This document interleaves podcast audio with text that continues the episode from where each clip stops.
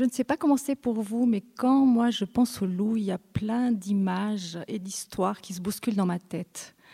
Euh, par exemple, le conte du petit chapon rouge, euh, la fable de l'agneau et du loup, de la fontaine, le film Croque-Blanc, euh, ou encore la légende de la bête du Gévaudan. Je vois aussi les, yeux bleus de la pianiste Hélène Grimaud, euh, qui est autant à l'aise sur le clavier à jouer du Brahms qu'aux côtés d'une meute de loups. Euh, et puis, euh, bien sûr, je, pense aux nouvelles et à toutes les polémiques qui entourent le, retour du loup dans nos contrées. En fait, le loup hante notre imaginaire plus que tout autre animal. Et euh, c'est pour ça que nous avons le plaisir euh, aujourd'hui d'accueillir euh, M. Jean-Marc Landry, qui va essayer de démêler le vrai du faux et nous parler justement du loup. Monsieur Landry est un des plus grands spécialistes du loup, en tout cas le plus grand en Europe. Il, est donc biologiste, éthologue, chercheur et directeur de la fondation Jean-Marc Landry. Il a étudié la biologie à Neuchâtel. Et ensuite, il a, fait des études à l'Institut de recherche Wolf Park euh, en Indiana, aux États-Unis. Euh, il a été un des premiers témoins du retour du loup en Suisse. Peu après, il a organisé un, congrès international sur le loup. Euh, et depuis, il, œuvre à faire en sorte qu'il y ait une cohabitation entre le prédateur et les activités humaines. À son actif, il a donc euh, créé cette fondation euh, Jean-Marc Landry.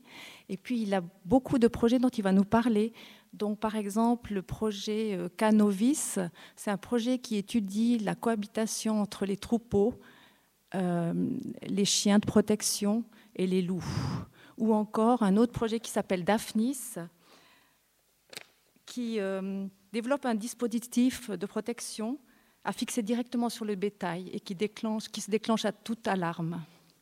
Enfin, euh, Monsieur Landry, Landry, a publié il y a, en novembre dernier un livre qui s'appelle Tout, tout, tout sur le loup.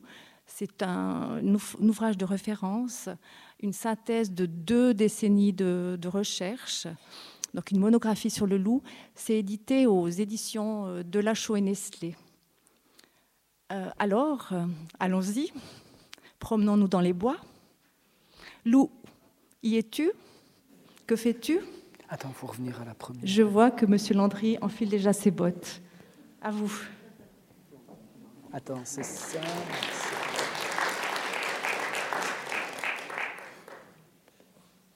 C'est bon, là, je peux l'annoncer. Bonjour. Vous m'entendez? Parce que je ne m'entends pas avec le micro. Ouais? D'accord, bonjour. Donc voilà, j'aimerais cet après-midi vous prendre avec moi pour faire un voyage, euh, pour aller voir les loups, voir mon métier.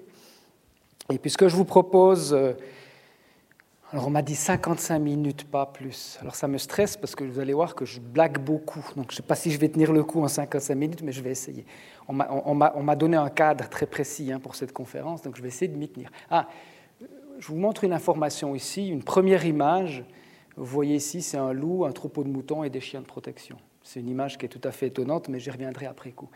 Euh, ce que, je vous propose pour cet après-midi, donc jusqu'à 4 heures, je vous ferai la conférence, puis après, à 6 heures, on fera une pause, si ça vous convient.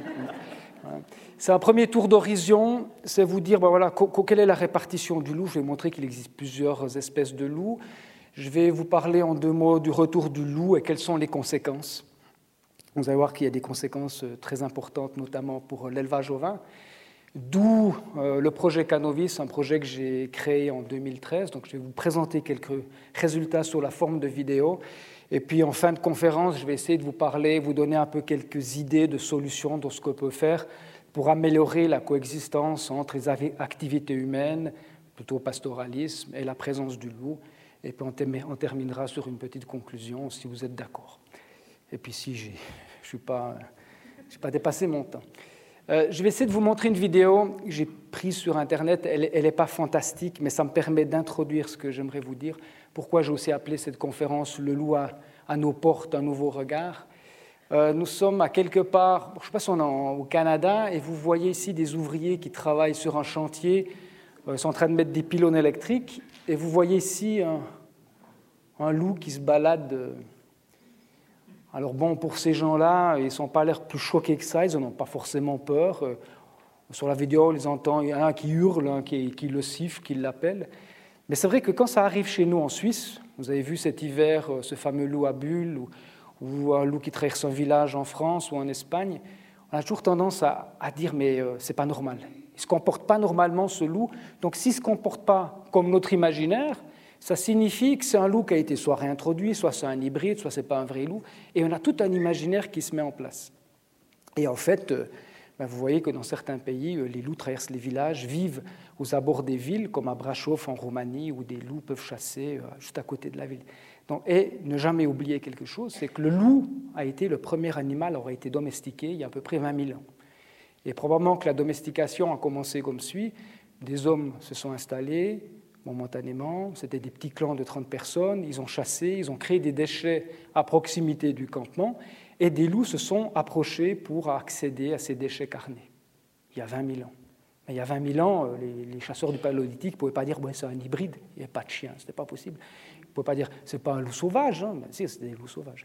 Donc vous voyez qu'il y a 20 000 ans, un loup qui avait ce comportement-là, on dit bon, c'est normal. Aujourd'hui, a un petit peu changé quand on regarde un petit peu euh, l'image mondiale du loup, ben, vous voyez qu'il se trouve surtout sur l'hémisphère nord.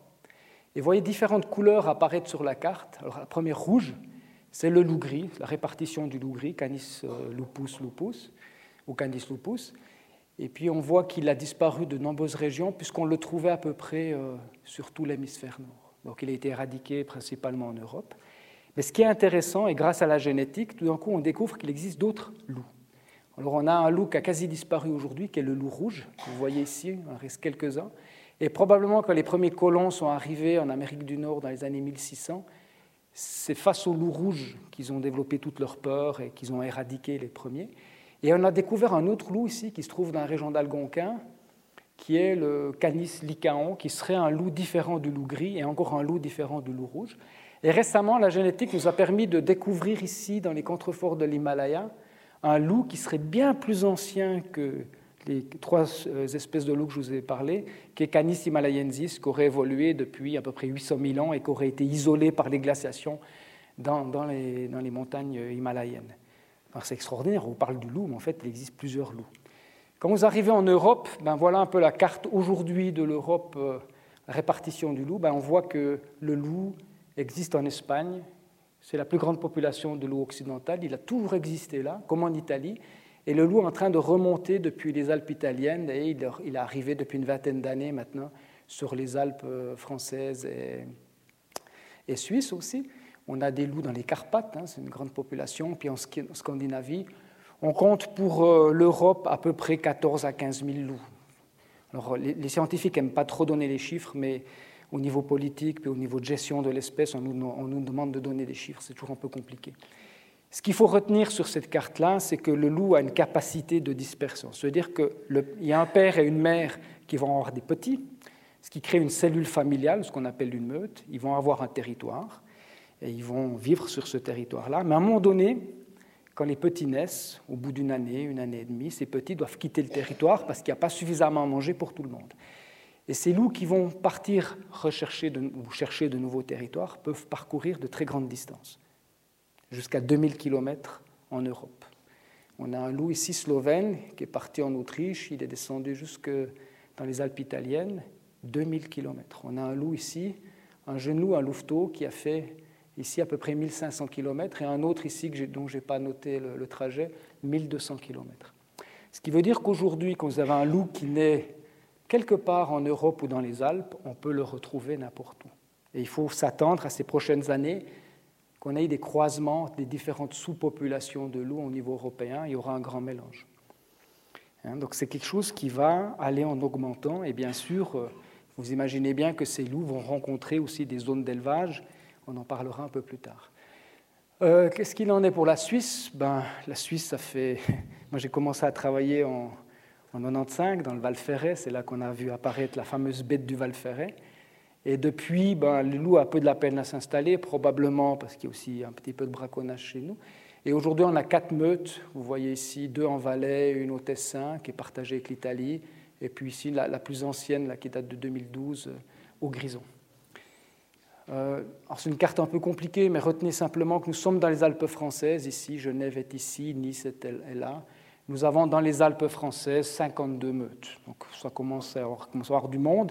Et ces loups sont en train de partir sur le massif central, sont en train de monter dans les Vosges, dans le Jura, et même dans le Jura suisse, hein, parce que vous savez qu'on a quelques loups qui se baladent actuellement dans le, Jura suisse. Et ça, c'était une carte de l'Italie pour vous montrer qu'il y a aussi des loups en Italie et simplement pour vous dire que dans les Alpes italiennes, euh, françaises et suisses, on a à peu près, on peut dire à peu près 90 meutes de loups, à peu près. Donc ça commence à faire du monde. Hein. Alors, quelles sont les conséquences de ce retour du loup? À part euh, de nourrir notre imaginaire, ben, ça a une autre conséquence, c'est que ces loups rencontrent aussi les zones d'élevage, parce que vous savez que dans les Alpes, aussi bien françaises que suisses que italiennes, on fait de l'élevage, on monte en estive, on fait des transhumances et malheureusement, on n'est plus trop habitué à cohabiter qu'un grand prédateur. Et on a parfois ben, des, brebis qui peuvent être tuées sans forcément être consommées, d'autres bêtes peuvent être complètement consommées. On a des cas de surplus killing, c'est-à-dire que le loup peut tuer beaucoup plus qu'il ne peut consommer. Donc ça a fortement marqué l'imaginaire. Juste une diapositive pour vous montrer un peu l'évolution des dommages. Donc en Suisse, les dommages restent à peu près entre 2 et 300, 350 euh, bêtes tuées, généralement des moutons par année. Bon, voilà, pour un éleveur, c'est toujours trop, mais vous allez voir qu'à comparer de la France, ce n'est pas grand-chose. En France, l'année passée, on était à plus de 11 000 ovins tués ou indemnisés à titre loup, ce qui est énorme. Alors vous, imaginez, il y a beaucoup de moutons dans les Alpes, mais vous imaginez le conflit social qui, est né dans les Alpes françaises dû à ce conflit de loups qui, qui, tue quand même pas, mal de brebis. Après, si on regarde euh, les chiffres d'un peu plus près, on voit que 15% des territoires totalisent 60% des, des, dommages. Donc ça veut dire que dans certains endroits des Alpes, il y a beaucoup, beaucoup de dommages. On essaie de comprendre pourquoi. Et là, on a peut-être une réponse, c'est que 3% des éleveurs totalisent 30% des dommages. Donc on voit qu'on a des foyers de prédation, on voit que les loups peuvent s'attaquer préférentiellement à certains troupeaux. Et on a aussi découvert que certains éleveurs, c'est une minorité, mais ne protègent pas leurs troupeaux, ce qui peut vous expliquer ces chiffres. Et malheureusement, dans les Alpes, ça arrive parfois qu'on a des dérochements. Ça, c'était en 2003 dans le Mercantour, 350 bêtes qui ont déroché. C'est vrai que comme les Alpes sont des zones escarpées, c'est quelque chose qui nous inquiète beaucoup, et notamment avec les bovins. Je ne vous ai pas encore parlé, mais le loup va arriver dans les zones de bovins, comme dans les Alpes, les Préalpes. Et c'est clair qu'il faut s'attendre à ce qu'on ait aussi des conflits. Euh, l'année passée, c'est à peu près 150 bovins tués en France par des loups. Généralement, c'est des veaux qui viennent de naître. Alors bien sûr, ces conséquences, ce retour du loup, ces conflits amènent à différents points de vue. Et vous avez d'un côté des personnes, et là c'est un groupe de scientifiques qui avait écrit en 2014 euh, dans Libération un, plaidoyer pour le pastoralisme en disant le loup met en danger le pastoralisme, le loup euh, est en train de vider nos territoires, euh, le loup va faire disparaître nos éleveurs, vous savez que c'est plutôt la mondialisation hein, qui fait disparaître les éleveurs, puisqu'en 1900, en France, on avait 30 millions, un cheptel de 30 millions euh, têtes d'ovins, et aujourd'hui, on est à moins de 7 millions. Ça, c'est pas le loup qui a fait disparaître ça. Mais voyez, au niveau émotionnel, même des scientifiques disent ben, le loup pose problème. Et de l'autre côté, ben, d'autres scientifiques publient euh, une étude qui est assez célèbre sur euh, l'influence du loup sur tout le système depuis la prédation des ongulés sur l'impact de la végétation où on voit qu'il a un effet tout à fait bénéfique. Donc on a un petit peu ces, deux vérités en disant ben, le loup est à la base de la biodiversité, puis d'autres disent ben non, c'est le pastoralisme. Et, ce que je réalise de plus en plus, c'est que ces deux milieux se confrontent et on voit que beaucoup de gens qui vivent dans les villes n'ont pas la connaissance du terrain, ne connaissent pas les éleveurs, le métier d'éleveur, ont un petit peu une idéalisation du loup. Dire le loup, il tue que pour se nourrir, le loup, il est beau et gentil, la réalité est tout autre. Je vais vous montrer quelques images. Il y a souvent un manque de considération envers les milieux agricoles et les paysans qui sont sur le terrain se sentent très touchés par ça.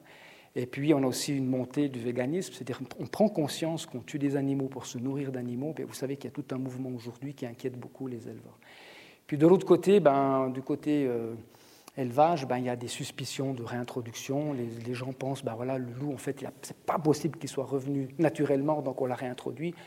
On essaie de démontrer que le loup peut attaquer l'homme, ce qui peut arriver, mais c'est quelque chose qui est très très très rare.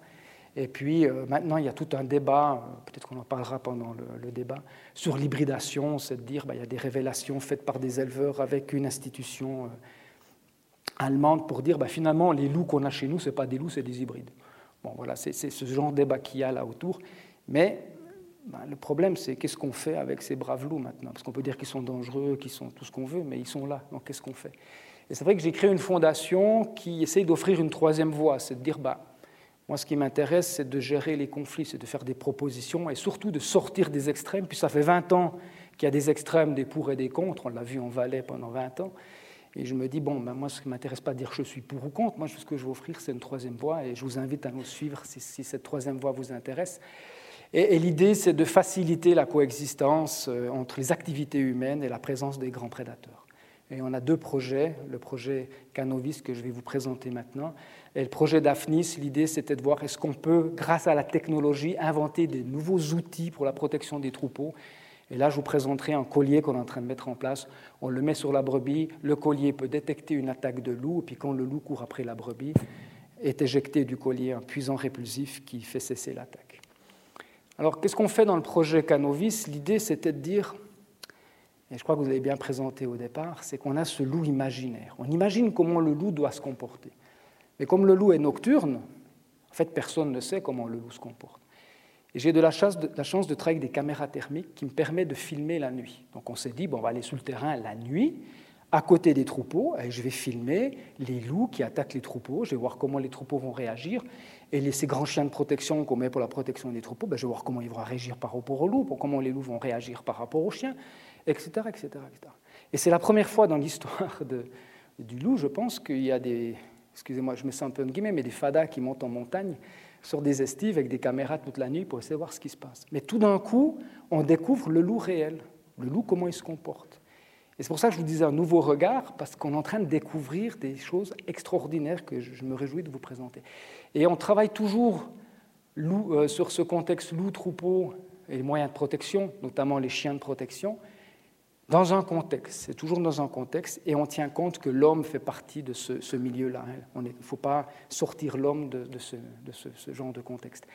Puis j'ai travaillé pendant très très longtemps sur les chiens de protection, donc nos points d'entrée, c'était le chien de protection, c'était voir comment ces chiens sont capables de repousser une attaque de loup, parce qu'on a créé des modèles chiens de protection qui viennent des États-Unis. Pour parler, voilà, le chien doit être protecteur. Mais ça veut dire quoi, protecteur? Donc je me suis dit, moi, avec une caméra thermique, je vais aller voir comment mon chien va réagir face au loup, puis comment le loup va répondre à, cela.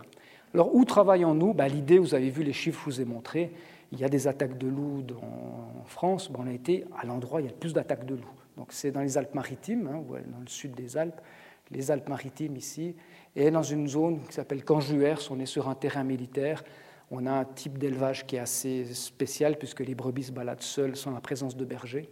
Et ça nous permettait de voir un peu ce qui se passait là en bas. On travaillait sur deux types euh, de milieux, milieu alpin, comme vous pouvez l'avoir en Valais ou dans les préalpes, euh, et un milieu un peu stepique, précolinaire, que vous trouvez ici euh, sur Canjuers, avec différents types de brebis hein, qui ne sont pas le, le brun noir du Jura ou le blanc des Alpes qu'on a chez nous, mais qui est ici la morée rousse et le mérinos. Et on travaille différents types de chiens de protection. Ici, du montagne des Pyrénées, c'est les mêmes que vous trouvez en, Valais ou dans le canton de Vaud quand vous allez vous balader. Alors, comment on travaille? Ben, On a cette chance d'avoir une caméra thermique que vous voyez ici. Et on se pose à côté d'un troupeau, à 3, 3 et 700 mètres, pour ne pas perturber le troupeau, pas perturber les observations. Et toute la nuit, eh bien, on scrute comme ceci toute la nuit, on fait le tour comme ceci de l'alpage, et chaque fois qu'on voit quelque chose qui est intéressant, on le filme. Alors on est deux, on commence vers 9h le soir, à la tombée de la nuit, jusqu'à 2h, 2h30 du matin. Moi, je fais le deuxième quart, je fais toujours le deuxième quart de 2h30 à 7, 8h le matin, donc on travaille quasi toute la nuit, et on enregistre tout ce qu'on voit. Voilà le type de matériel qu'on a. En plus, de, ça, ben, qu'est-ce qu'on fait? On met des colliers GPS sur les chiens, ça nous permet de ben, voir où vont les chiens. On met des colliers GPS sur les brebis, voir où elles vont les chiens. Et ce qui est particulier dans ce projet-là, c'est qu'on travaille toujours en partenariat avec le berger et les éleveurs. L'idée, ce n'est pas les scientifiques qui viennent dire comment les gens doivent travailler sur le terrain, mais c'est un partenariat. C'est des échanges d'informations et c'est ensemble qu'on fait la recherche. Et puis, je, mon dada aussi, c'est les chiens. J'aime beaucoup les chiens de protection, qu'on étudie un petit peu les interactions des chiens. Donc ici, euh, vous voyez une brebis qui est morte naturellement et les chiens vont la dévorer. Hein. Les chiens de protection dévorent les brebis et parfois on a des interactions entre loup et chien à proximité des brebis. Et bien sûr, on ne s'y attendait pas, mais à force d'être en montagne sur nos alpages, mais en fait on a découvert que les loups vivaient à proximité des troupeaux. Donc on a commencé à filmer beaucoup de loups. On a même trouvé des sites de rendez-vous. C'est l'endroit où les petits attendent les parents qui partent à la chasse. C'est le, centre névralgique euh, du territoire des loups. Ben, on a réussi à filmer des louveteaux, la vie des louveteaux, la vie de la meute. Donc on a plein d'informations sur les loups euh, qui sont assez nouvelles. Puis on travaille aussi sur le savoir-faire des éleveurs et des bergers, quelque chose qui est important. Alors voilà, on a fait à peu près on, a fait, on a fait 222 nuits. Et puis on a eu, sur 222 nuits, on a réussi à avoir 729 euh, événements documentés, donc plus de la moitié, c'est du loup. Alors, ça, c'est un chiffre qui est important, je ne vous ai pas noté, mais dans 75% des cas, on avait du loup. Sur 225 nuits, trois quarts des temps, on avait du loup. C'est-à-dire que le loup est présent, il est là, ou, on est très bon. Ça, je pense qu'on est très bon. Alors, je vais montrer une première image. Voilà, je vous amène avec moi, voilà ce qu'on voit, des interactions euh, agressives entre loup et chien, plutôt chien et loup.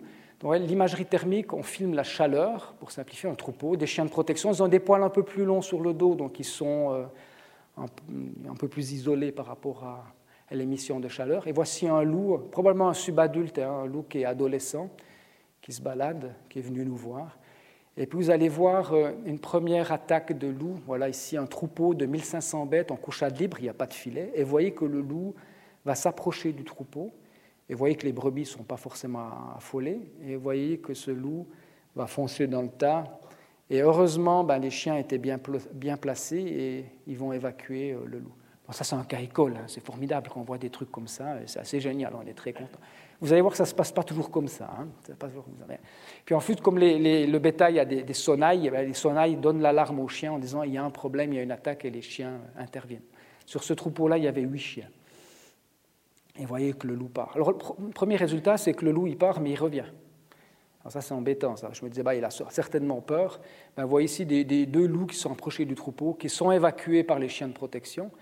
Et ces chiens doivent travailler dans des milieux qui sont dans des contextes qui sont très difficiles. Là, nous sommes dans le Mélésin, comme on peut les trouver en Valais, sur un chemin, par exemple. Ben, de retrouver du loup là-dedans, ce n'est pas facile. quand vous allez pâturer avec vos bêtes dans des milieux boisés, pour les chiens, c'est des milieux très difficiles à protéger. Et on a aussi des chiens qui sont extraordinaires. Voilà deux chiens ici qui poursuivent deux loups dans une autre séquence. Et regardez celui-ci. Il va quasi rattraper ici le loup.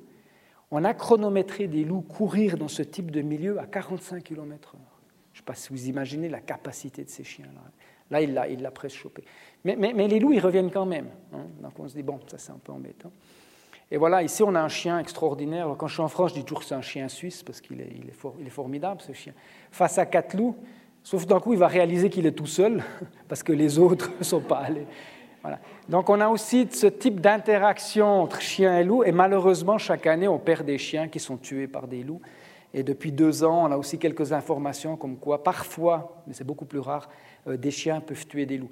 Donc les relations entre loup et chien peuvent être amicales, peuvent être sociales, mais elles sont souvent agressives et agonistiques. Alors là, ce n'est pas très sérieux. Là, hein. voilà, je te cours après, tu me cours après. Je t'évacue d'une zone de protection autour du troupeau. Mais vous voyez que parfois, ça peut être plus sévère. Ah, j'ai mon ordinateur qui rame un peu.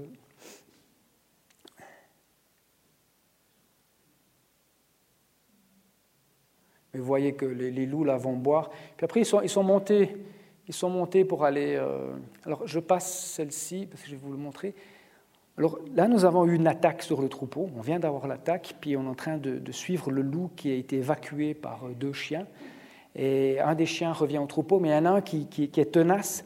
Et on sait que le loup est parti à quelque part. Puis là, on est en train de le chercher avec la caméra. C'est vous pour montrer aussi toute la difficulté, parce qu'il faut trouver les animaux sur un... Imaginez, vous avez un alpage, vous êtes à 2000 mètres d'altitude, 2400 mètres d'altitude, il faut trouver les animaux sur l'estive. Et là, on est en train de faire cette recherche pour savoir où se trouve le, prédateur. Et vous allez voir là, là on l'a repéré. On s'est dit, bon, ben, derrière, il y aura le, probablement le chien qui va arriver. Vous allez voir le chien. Voilà le chien qui arrive ici. Et le loup se trouve un petit peu acculé là sur une butte rocheuse. Voit une petite interaction. Hein. Vous voyez que le, loup avait les oreilles en arrière, la queue entre les jambes, qui sont en règle générale des signes de peur. Et je vous ai mis toute la séquence parce qu'elle est très intéressante. En fait, je vous amène un peu à ce que j'ai découvert, un peu les étapes hein, de ce que j'ai découvert. J'ai été assez perturbé parce que vous allez voir, voilà, on est dans les rochers, hein, toujours un milieu qui est très difficile. Vous voyez que le chien se débrouille assez bien, mais que le loup euh, peut passer à peu près n'importe où. Hein. C'est des, vrais chamois, ils peuvent passer dans les rochers très facilement. Et vous allez voir quelque chose qui m'a beaucoup étonné, et puis j'espère qu'on pourra en discuter en fin de, conférence, parce que j'aimerais bien avoir votre avis à ce sujet-là. Parce que c'est vrai que quand vous avez vu ça, vous dites, ben, le loup, il va partir, euh, voilà, on ne va plus le voir. Et vous allez voir quelque chose de tout à fait, tout à fait étonnant.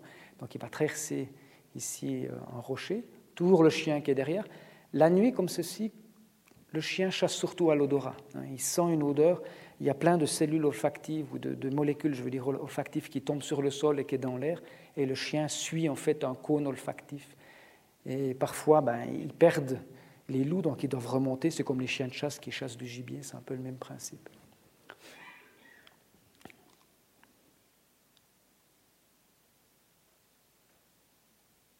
Loup qui a disparu derrière, mais il va réapparaître. Enfin, j'espère, hein, normalement il réapparaît tout le temps. Hein, mais là, ah bah oui, c'est bon. Alors là, vous allez voir quelque chose, moi, qui m'a un peu déstabilisé, je dois vous avouer. C'est ça. J'ai un loup qui s'est battu avec un chien, qui devrait, je pensais qu'il avait peur du chien. Et en fait, qu'est-ce qu'il fait? Ben, Il regarde le chien passer. Alors vous imaginez, moi quand je monte ça à un éleveur, il me dit Attends, mais ce chien il vaut rien, quoi, c'est quoi ça? Il passe à côté. Alors bien sûr, on est dans la nuit, probablement le loup s'est mis sur le côté. Bon, expliquer beaucoup de choses, mais ça montre quand même que le loup, euh, il gère bien euh, la chose. Quoi, hein. Moi je pensais qu'un loup qui était poursuivi par un chien, je le, le verrais plus, il va partir. Ben non. Est-ce qu'aucun ici, une heure après, il est revenu au troupeau, il a attaqué le même troupeau au même endroit et s'est fait rééjecter vous voyez qu'on commence à découvrir que le chien, ben, c'est probablement le meilleur outil, mais c'est aussi un outil qui fonctionne momentanément. C'est-à-dire que c'est un effaroucheur, ce que j'appelle moi un effaroucheur mobile. Il va éviter que le chien, euh, euh, que le loup attaque le troupeau, euh, il va éviter qu'il y ait des dommages, mais il n'évite pas le retour du loup quelque temps après. Alors, je ne sais pas si on va la voir ici.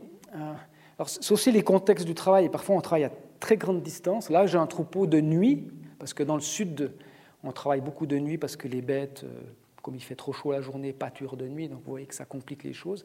Et là, vous avez une attaque. Euh, j'ai mon ordinateur qui rame un peu. Vous avez une attaque ici euh, derrière. Vous voyez la perturbation avec les loups qui viennent ici derrière. Et là, heureusement qu'il y a les chiens, et les chiens vont évacuer, en fait, vont évacuer les loups ici. Vous voyez les loups qui partent, on les voit qui, qui sont poursuivis par les chiens. Alors c'est quand même des chiens qui sont extraordinaires, parce que là, vous avez un troupeau qui est seul la nuit, sans berger, et qui se balade en pleine cambrose, sans personne.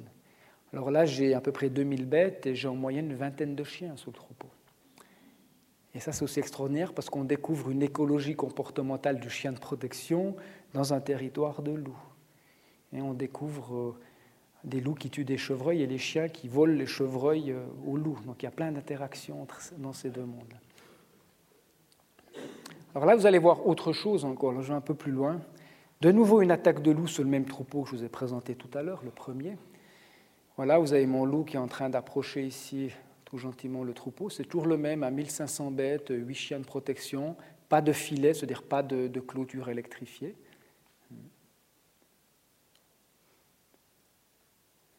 Alors, je ne sais pas pourquoi ça saccade, normalement ça ne devrait pas saccader, mais vous avez quand même l'image. Vous voyez que le loup passe derrière en fait euh, des buissons. Hein. le troupeau euh, ne l'a pas senti. Il hein. ne faut pas croire que quand les loups s'approchent la nuit des troupeaux, les brebis le sentent à, 100 mètres. Et même les chiens, parce que la nuit, on a réalisé que les chiens souvent dormaient. Et puis c'est le mouvement de panique, euh, ces grands mouvements que les, brebis peuvent faire, qu'on appelle du flocking, qui va alarmer les chiens. Et selon où se trouvent les chiens, ben, il leur faut une minute en tout cas pour retrouver le loup.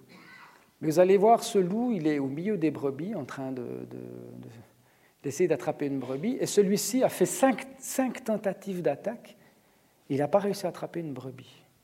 Allez voir ça, alors on me dit, là on est face au grand méchant loup, hein, le super prédateur. Excusez-moi, mais il est un peu con ce loup-là, il n'est pas très bon là, c'est quoi ça? Regardez, alors, euh, les chiens ont le temps de réagir, d'intervenir et ça.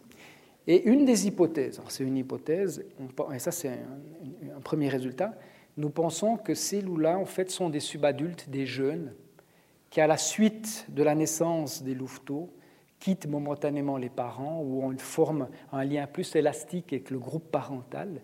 Les parents s'occupent des louveteaux et ces, ces braves subadultes qui sont des adolescents, eh ben, ils vont un peu tester les troupeaux, ils vont un petit peu tester les chiens et ils posent problème parce qu'ils font pas mal d'attaques. Et probablement qu'une explication de ce nombre de dommages qu'on a sur les troupeaux, c'est ces loups qui, qui mettent un peu le bourgson, comme j'aime bien dire. Quand vous êtes en Amérique du Nord, ben, les jeunes adolescents, ils n'ont pas des brebis partout. Ils ont des bisons, ils ont des wapitis qui sont difficiles à attraper. Donc ils ont plus tendance probablement à rester à proximité du site de rendez-vous que chez nous, il y a des brebis un peu partout. Alors ça, c'est un type de terrain d'étude on a un troupeau ici, on en a un ici, puis un là. Et pendant une semaine, on a noté tous les déplacements des loups. Tous les traits que vous voyez là, c'est des déplacements de loups. C'est-à-dire, on a énormément. Ben, J'ai trois troupeaux là au milieu avec des chiens. Puis en fait, on voit que les loups se baladent là au milieu. Et la plupart des temps, ces braves loups, ben, ils passent à côté des troupeaux sans s'y intéresser. Ah, ça, ça a été aussi un résultat. Moi, j'ai toujours, dans mon imaginaire, je me disais, ben, les loups, ils arrivent à proximité du troupeau, c'est pour attaquer le troupeau, c'est pour bouffer des brebis. Ben non, il y a des loups, ils passent à côté des brebis, ça n'occupe pas. On n'a pas d'explication encore, mais on voit qu'il y a des loups qui peut-être sont plus chasseurs de brebis que d'autres.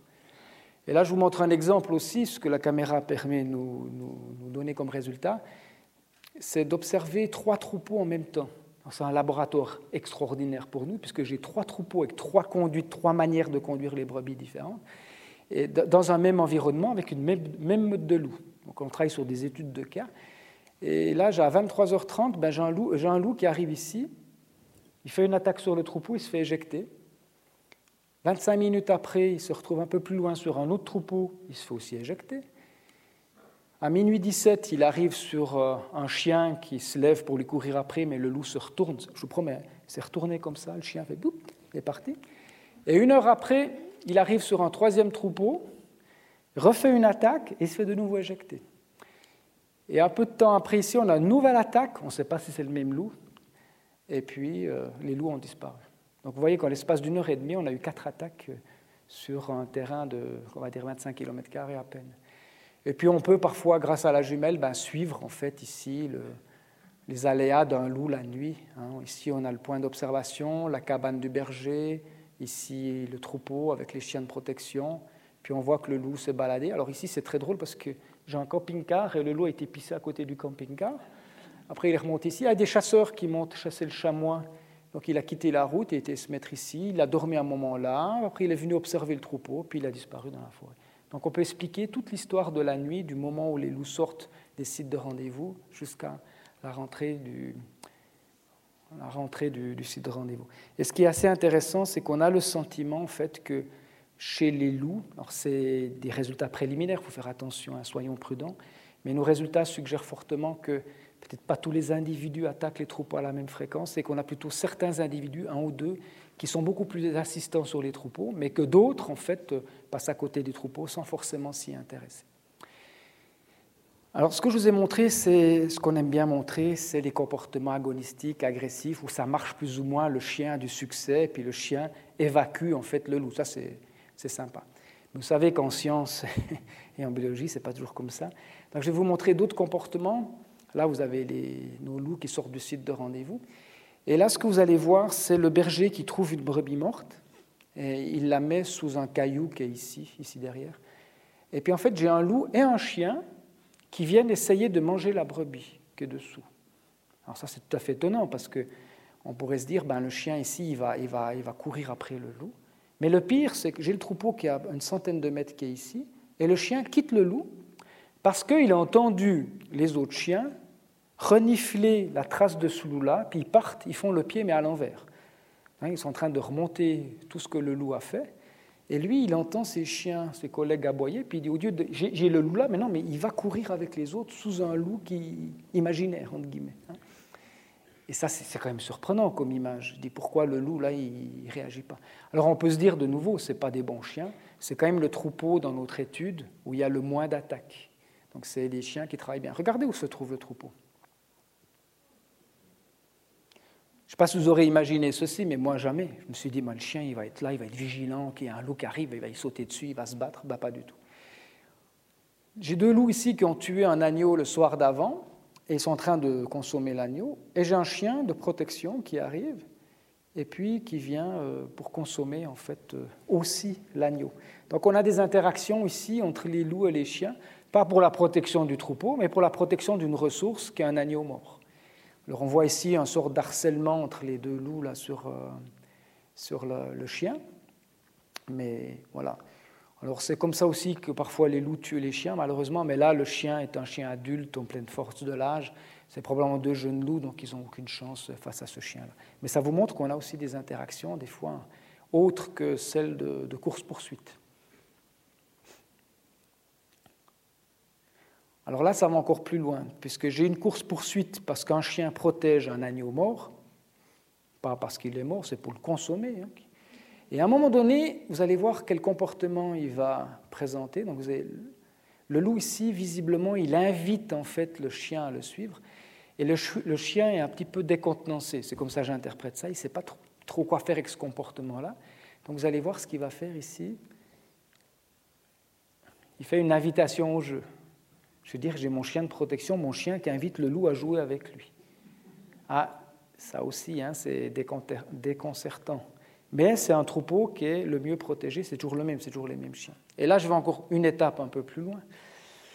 J'ai deux loups ici qui sont. Il y a le troupeau qui est ici, et j'ai un loup qui va dire bonjour à un chien et qui va le renifler. Alors probablement, probablement que c'est une chienne en chaleur, parce que auparavant on a filmé un accouplement avec, cet animal-là, on pense que c'est elle. Et puis probablement qu'on a un jeune mâle ici qui va renifler les bonnes odeurs des, femelles en chaleur. C'est extraordinaire, ça. Hein? Alors, dans le Caucase, j'ai des collègues qui travaillent en Géorgie euh, qui ont découvert en fait que de temps en temps, chien et loup, chien de protection et loup se croisent de temps en temps. Ils font des galipettes. C'est plutôt un, loup mâle qui, se croise avec une chienne. Et puis dans le monde pastoral, dans la tradition pastorale, notamment en Asie centrale, les bergers gardaient en fait, euh, alors là on a vraiment des hybrides, euh, et gardaient ceux qui avaient un phénotype, un aspect extérieur chien, hein, pour amener du nouveau sang, etc. Alors je vais encore plus loin maintenant. Ça, va, ça va toujours? C'est sympa hein, faire de la biologie. Hein, on fait de l'éthologie, on s'observe. Alors là, je suis un soir, euh, on est cinq à proximité du troupeau, on discute avec le berger. J'ai un stagiaire qui dit au berger Mais t'as oublié un chien là? Puis le berger, il dit, ben non, chien, j'en ai cinq, ils sont tous dans, le coffre. Et on prend les jumelles, on regarde, et en fait, c'est un loup. Il est là, euh, il est là. regardez les brebis, là, elles continuent, elles sont en train de monter, hein. on, leur a donné le sel, on leur a donné de l'eau, on a nourri les chiens, puis ils sont en train de monter à cette fameuse couchade libre que vous avez vue tout à l'heure. Et puis, ben voilà, notre fameux loup, il est là, puis il observe, puis il reste tranquille.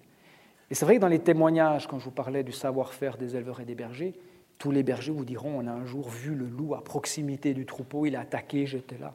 Je dis mon œil, attends, euh, attends, je suis scientifique, moi, je vais te montrer que c'est pas vrai. Ben là, vous avez une image. Regardez, vous avez les, chiens de ah, les chiens de protection, ils sont ici. Et vous avez ce fameux loup qui se balade. Et on se dit, mais c'est incroyable. Les brebis et les chèvres n'ont pas eu peur de cette présence de loup. Mais vous voyez que le, loup, là, ne se comporte pas vraiment comme un loup. Ou c'est peut-être nos chiens qui se comportent comme des loups, mais ils portent, ils se comportent beaucoup comme un chien de conduite. Et on se pose la question aujourd'hui, est-ce que finalement euh, les brebis font la différence entre un chien de conduite, c'est ces chiens qui conduisent le troupeau, et puis euh, la présence du loup? Regardez les chiens ici. Ben, il y a plein d'odeurs, ils viennent de manger, on est présent, donc les chiens ne sont pas au travail. Hein. C'est incroyable. Hein. Et peut-être que le, loup ici va faire une attaque et puis euh, peut essayer d'attraper une brebis après ça. Mais voyez, dans, l'imaginaire, dans notre concept des relations chien-troupeau, et, loup, ben là, c'est un peu bizarre quand même. Voilà.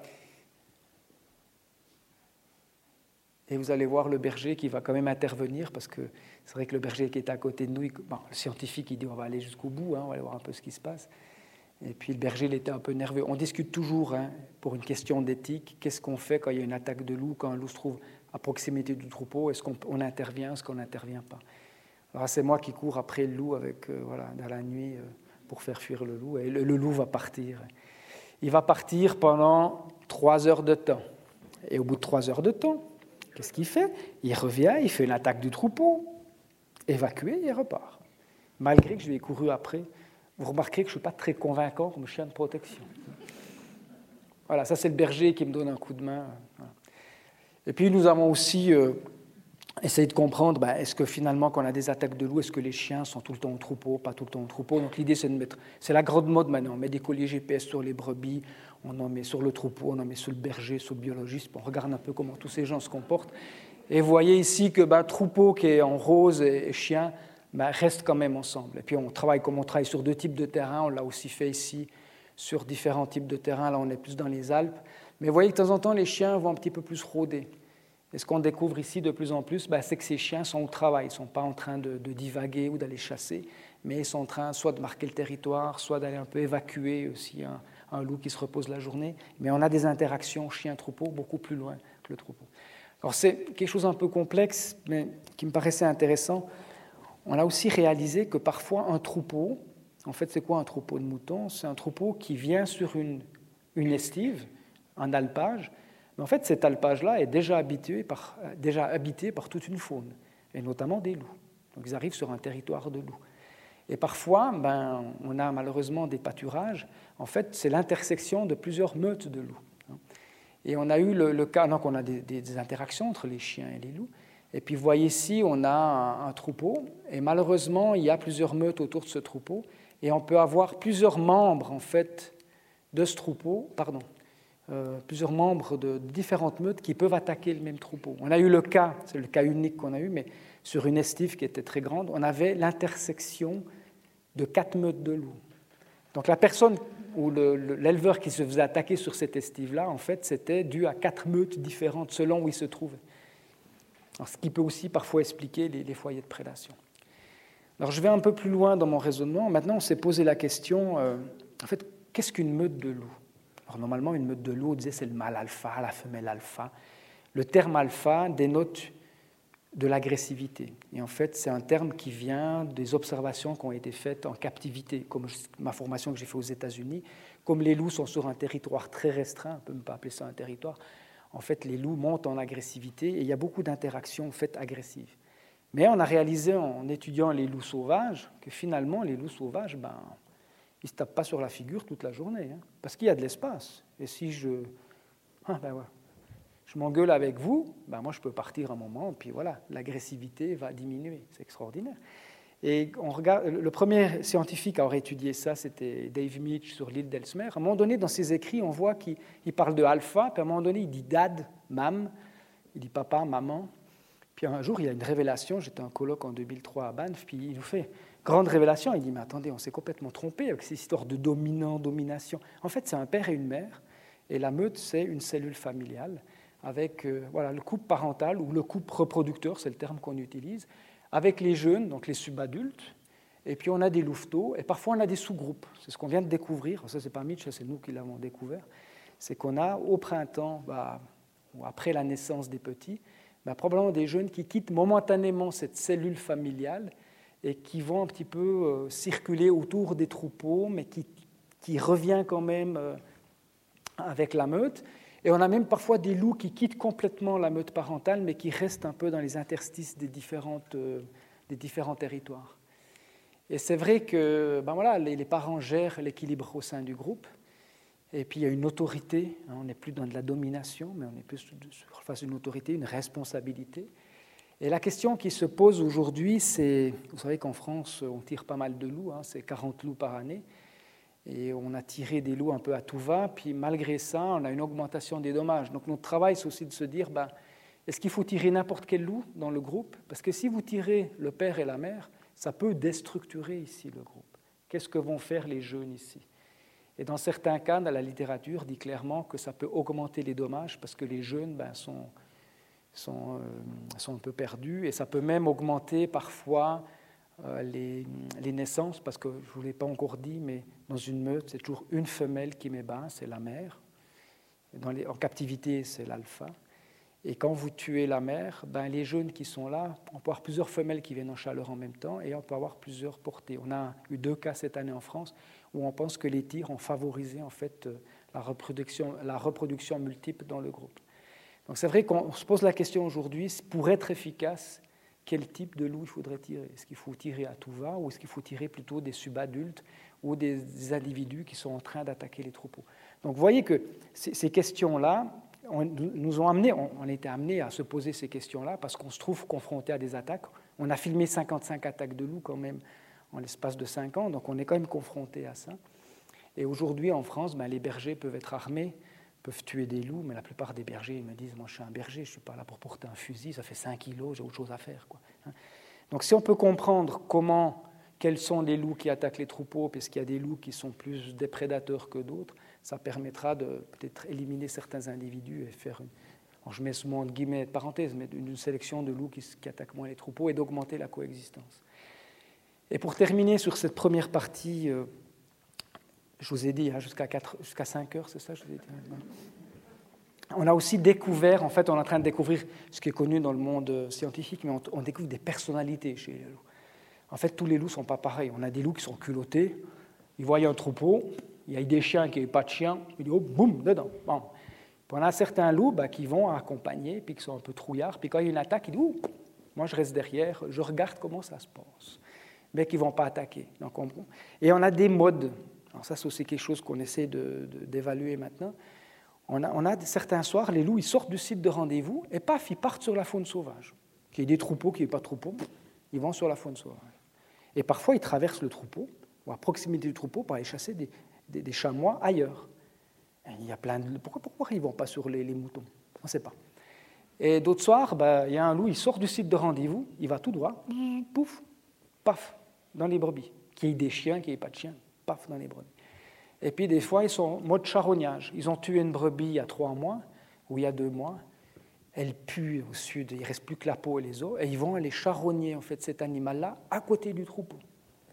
Je dis, mais il y a des brebis fraîches, là, il y a des agneaux, pourquoi tu bout c'est bizarre, hein, là on ne sait pas.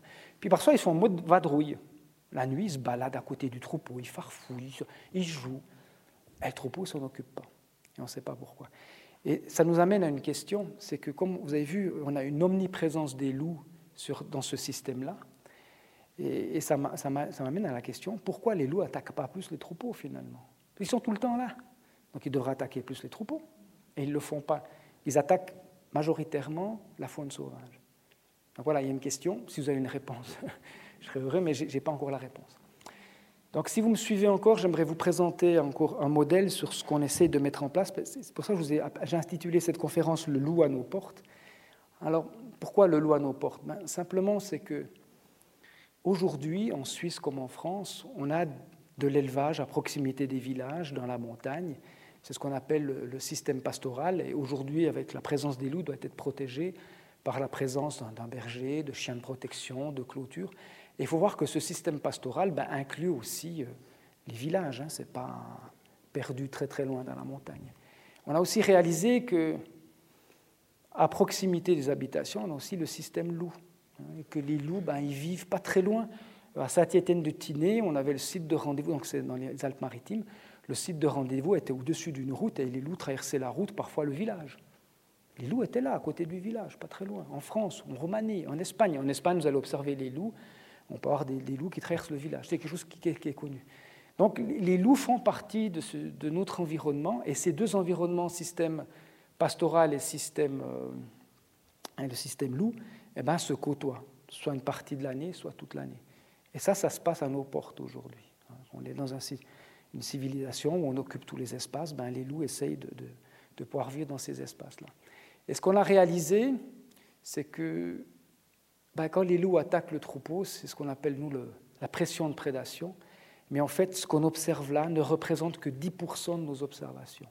Tout le reste de nos observations se passe ici.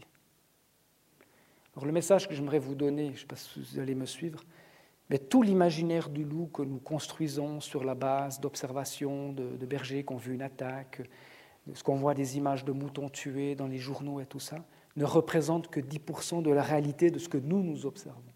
Donc vous réalisez qu'on a mis en place la protection des troupeaux. On a monté un imaginaire du loup sur 10% des observations, à la pointe de l'iceberg.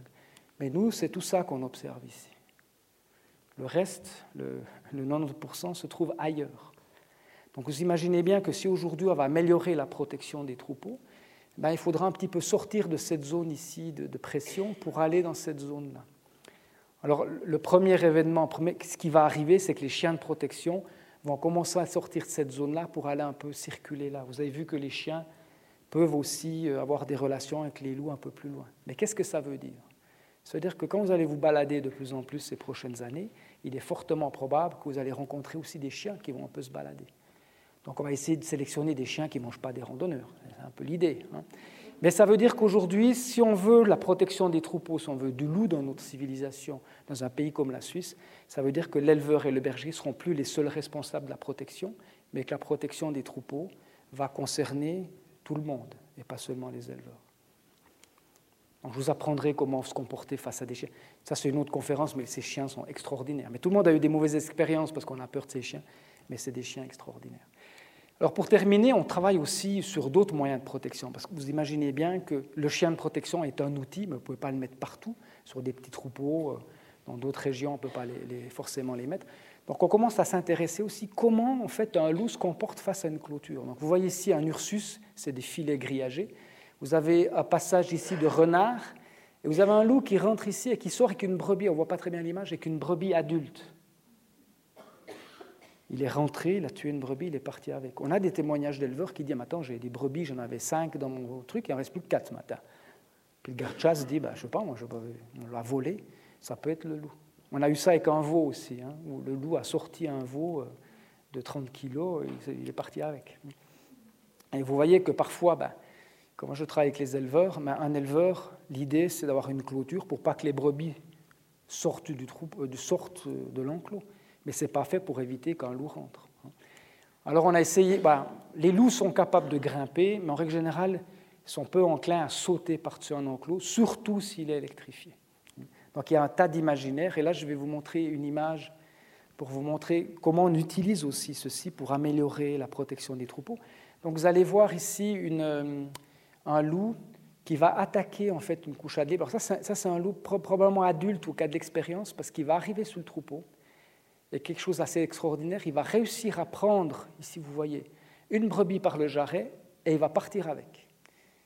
Et heureusement, les chiens étaient bien situés au bon endroit et ils vont poursuivre le, loup qui va finalement lâcher la brebis. Vous avez vu ici la cabane? Ça s'est passé à côté de la cabane du berger. Hein. Le, berger, il était là dans la cabane avec les chiens de conduite. Ça arrivait parfois que le berger fume sa cigarette et on voit le loup qui passe juste à côté. Et on avait, grâce à la caméra thermique, on avait vu qu'en fait le loup venait souvent ici dessous ou ici dessus pour attaquer le troupeau. Et le simple, fait de mettre un filet, hein, c'est ces filets qui font 90 cm de haut, le simple fait de mettre un filet a découragé ce loup. Et en fait, il n'a plus jamais fait d'attaque pendant tout l'été. C'est un truc qui est tout bête. Hein. Et ça vous montre qu'en connaissant mieux le loup, on peut proposer des solutions euh, assez simples parfois. Parfois, ça ne marche pas toujours, mais là, ça, a bien fonctionné. Et là, notre fameux loup va descendre ici. On a mis ici un filet, vous voyez. C'est des filets qui font 50 mètres de long. Des fois, ça suffit à décourager. Parce que ce loup-là, si c'est des subadultes, ne sont pas très motivés. Puisque de toute façon, ils ont assez de nourriture, ils sont aussi nourris par les parents. Donc l'état motivationnel est très bas. Alors on s'est dit, finalement, qu'est-ce qu'on connaît du comportement des loups face à la clôture? Bah, de nouveau, c'est comme avec mes chiens, c'est tout ça. On a imaginé comment le loup se comportait face à une clôture, mais on ne l'a jamais filmé. Je vous donne un exemple ici, regardez. Vous voyez ici, c'est mes fameux filets, on les a électrifiés. On a travaillé dans un parc. J'avais ici huit, euh, sept loups, des loups gris, et on les a affamés pendant 72 euh, heures. Et on a mis de la nourriture ici. Puis on a barré le chemin avec ceci. Alors quand vous voyez ça, vous dites, bah, les loups, ils ont creusé ici, puis ils ont passé de droite à gauche. C'est ce qu'on voit, on est d'accord. Simplement, on a mis des caméras, des pièges vidéo, et qu'est-ce qu'on voit? Ben, C'est que finalement, deux loups ont réussi à passer ici derrière. Ce n'était pas notre enclos, ça c'est l'enclos du parc. Ils ont réussi à, pénétrer ici, ils ont mangé toute la viande, Et tout d'un coup, ils se sont dit, ah, il faudrait peut-être qu'on ressorte. Mais ils n'ont pas eu l'idée de faire le chemin inverse. Donc ils ont paniqué. Qu'est-ce qu'ils ont fait? Ben, Il y en a un qui a sauté dans le filet, et le filet a parti dans ce sens-là. Le deuxième a sauté aussi dans le filet, pas par-dessus, mais dans le filet, et le filet est revenu comme ceci. Alors ça, c'est une expérience pour moi qui a été très intéressante parce que, vous voyez, parfois on vous dit des choses, les éleveurs disent il a sauté par-dessus l'enclos, ben, il faut toujours apporter une validation scientifique, même si le témoignage est intéressant. Moi, je viens avec de la science pour essayer de valider quelque chose. Et dans ce cas-là, sincèrement, si j'étais allé voir l'éleveur, j'aurais fait des photos et aujourd'hui, je vous aurais dit, ben, voyez, un nous a sauté dans l'enclos. Mais en fait, ce n'était pas du tout ça qui s'est passé. D'où l'importance aussi d'avoir une base de recherche scientifique. Je vais encore plus loin. Un truc, sincèrement, j'aurais parié avec vous tout ce que vous voulez que les loups auraient passé ici. Vous voyez, j'ai un, un, fil à 25 cm électrifié, un autre à 65. On a fait ça sur deux meutes de loups en captivité, sept loups à chaque fois. Il n'y en a aucun qui est passé. Dis, pourtant, t'as qu'à enjamber, tu passes. Trois jours affamés, une fois quatre jours affamés. On a mis de la viande pendant trois jours d'affilée. Il n'y a aucun qui a passé. Alors bien sûr, on a essayé aussi, on a filmé de nuit hein, tous ces comportements-là. Alors vous allez voir aussi parfois comment les loups peuvent passer. Là, j'ai mon fameux, euh, une clôture avec deux fils. Et là, j'ai un loup naïf, c'est un jeune loup qui ne connaît pas du tout la clôture et l'électricité. Vous allez voir qu'il va prendre contact avec la clôture, regardez-le bien. Voilà, ce n'est pas tout à fait ce qu'on voulait, mais ça, vous montre, c'est déjà, ça, vous donne quelques informations, comment parfois les loups accidentellement peuvent passer une clôture, mais peuvent aussi apprendre à passer la clôture. Après, on s'est dit, comme les loups, vous avez vu, les loups vivent en, famille, hein, c'est une cellule familiale. Et puis vous savez qu'un loup peut apprendre à un autre, ce qu'on appelle l'apprentissage social. Donc on s'est dit, mais est-ce qu'un loup peut apprendre à un autre? Alors on a un exemple ici d'un fameux loup qui a réussi à passer sous l'enclos, parce qu'au lieu de, le monter à 25, on l'a monté à 35. Et à 35 cm, il y a certains loups qui commencent à passer. Certains, c'est 1 sur 7. Mais les autres ici, ils attendent la nourriture, parce que lui, il va chercher de la viande, ils attendent la nourriture, et, et les autres se couchent, passent la tête dessous, mais il n'y en a aucun qui a eu l'idée d'essayer de passer. Donc on se pose des questions sur l'apprentissage social. Là, c'est un peu court parce qu'on a filmé ça pendant, c'était trois jours, peut-être sur une semaine, ils apprendraient, c'est difficile à dire. Mais pour l'instant, l'apprentissage social ne se fait pas immédiatement. Ça vous montre aussi un peu les, limites du, comportement social des bêtes. Et ça, c'était la motivation. On voit aussi que quand on a une clôture qui fonctionne bien, ben, l'état motivationnel diminue assez rapidement. Ça, c'est l'intérêt qui diminue. Sauf quand il y a une faille. Alors, quand il y a une faille dans le trou, quand un réussit à passer, ils sont tous vers la clôture. Alors bien sûr, l'imaginaire de nos loups à nos portes pose un certain problème, c'est que beaucoup de personnes ne font pas de la science et s'imaginent que le loup peut sauter des enclos. Donc j'ai des collègues italiens là, qui travaillent avec des clôtures qui font 1m80 à 2 mètres de haut avec des retours, en imaginant que le loup va grimper, va passer par-dessus, etc., etc. Et puis, euh, vous avez des Suisses ou des Français qui vont en Italie, qui vont en Toscane, qui disent, mais les Italiens, ils ont toujours eu du loup. Donc s'ils mettent des clôtures de 2 mètres, c'est que les loups passent par 2 mètres. Donc nous, on va mettre des clôtures de 2,50 mètres. Après, les Italiens, ils disent, mais les Français, ils ont une expérience, donc je vais aller voir en France ce qu'ils font. Mais s'ils mettent des clôtures de 2,50 mètres, c'est qu'ils passent 2,50 mètres, donc on va mettre 3 mètres. Et en fait, bon, c'est bien de mettre des clôtures, mais, je pense qu'il faut un petit peu revenir sur Terre et faire un peu de la science pour comprendre comment les, animaux euh, travaillent. Et là, je suis j'ai encore pour 5 minutes à peu près. Euh, quelles sont les solutions qu'on propose maintenant pour... Euh, que, le loup puisse vivre à nos portes, hein, que puisse, le loup puisse coexister avec nous, avec nos systèmes pastoraux, hein, parce que l'homme, l'éleveur et tout ça, a un travail pour nourrir aussi les, gens, ben, c'est d'améliorer un peu ce qu'on connaît déjà. Mais pour améliorer ce qu'on connaît là, il faut acquérir de la connaissance. Acquérir de la connaissance, c'est travailler avec les nouvelles technologies. Euh, on peut travailler aussi avec des affaroucheurs. Effaroucheurs, j'en ai pas parlé, ça c'est du turbofladerie. C'est un fil électrique avec des banderoles et c'est une technique qui est assez ancienne, puisque la première mention dans la littérature date de 1500 en Pologne, où on chassait les loups de cette manière-là. Pour une raison qu'on ne connaît pas, les loups ont peur de traverser ça, mais ils peuvent s'y habituer. Et puis, euh, même des animaux, puisque de protection, je parle de la race d'airain, puisque des éleveurs français proposent d'utiliser la race d'airain qui a encore des comportements antiprédateurs. Et c'est vrai qu'en Europe, il existe des vaches qui ont des comportements antiprédateurs, comme la Mirandesa au Portugal. J'ai rencontré un éleveur qui me disait, ah, mais lui, avec ses vaches, elles vèlent à l'extérieur, il n'a jamais d'attaque. Mais il a croisé de la Mirandesa avec de, l'eau braque, par exemple, et là, il y a des attaques. Ou s'il prend que de l'eau braque ou d'autres races de, vaches, il a des attaques. Donc il existe des vaches qui ont encore ces comportements antiprédateurs. Le seul problème, c'est que à l'âge de 8 mois, quand ils vendent des veaux de Mirandessa, ces, ces bêtes qui ont encore les comportements antiprédateurs, ben, elles valent sur le marché à peu près 30 à 40% moins cher qu'une autre vache. Donc on voit probablement que le comportement antiprédateur est corrélé avec un manque de prise de poids, on peut dire. Et puis travailler avec les chiens, ça c'est important. Hein. On a aussi démontré euh, quelque chose qui est important, c'est que des chiens peuvent se battre avec des loups, et le lendemain matin, ils viennent vers nous avec la queue qui branle et ils sont tout contents de nous voir. Et on a remarqué qu'il n'y a pas nécessairement de corrélation entre l'agressivité face à des loups et face à l'humain. C'est deux choses différentes. Donc il faut aller dans cette sélection-là de chiens qui sont efficaces face aux loups, qui peuvent attaquer des loups, se battre avec des loups, et être sympa avec les humains. Ça existe et on a pas, mal d'exemples. Et puis, alors, je passe un petit peu vite, on a même dit, ben, utilisons les nouvelles technologies. On est capable d'aller sur la Lune. Je dis, on doit être quand même capable de mettre de nouvelles technologies pour protéger les troupeaux. Hein. Donc ça fait depuis quelques années euh, qu'on essaie de mettre en place un collier. comme on n'a pas beaucoup de financement, ça on a un peu lent, mais on commence à aboutir. Et puis l'idée, c'est que le collier puisse détecter en fait une attaque de loup. Et dans ce collier, on met un répulsif très puissant qui va arrêter l'attaque. Donc je vous, passe ça simplement. Puis on a plusieurs types de colliers. On se base sur le mimétisme. Le principe est très simple. Vous savez que on fait des corrélations avec des couleurs. Hein.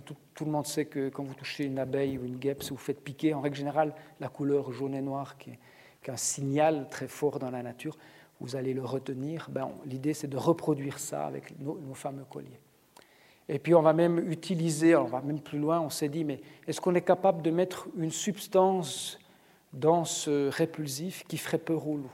Alors là, je parle des phéromones d'alarme qui passent par le système limbique, puis qui dit au loup qui gère les émotions, tu dois avoir peur. Et on est en train de travailler aussi là-dessus.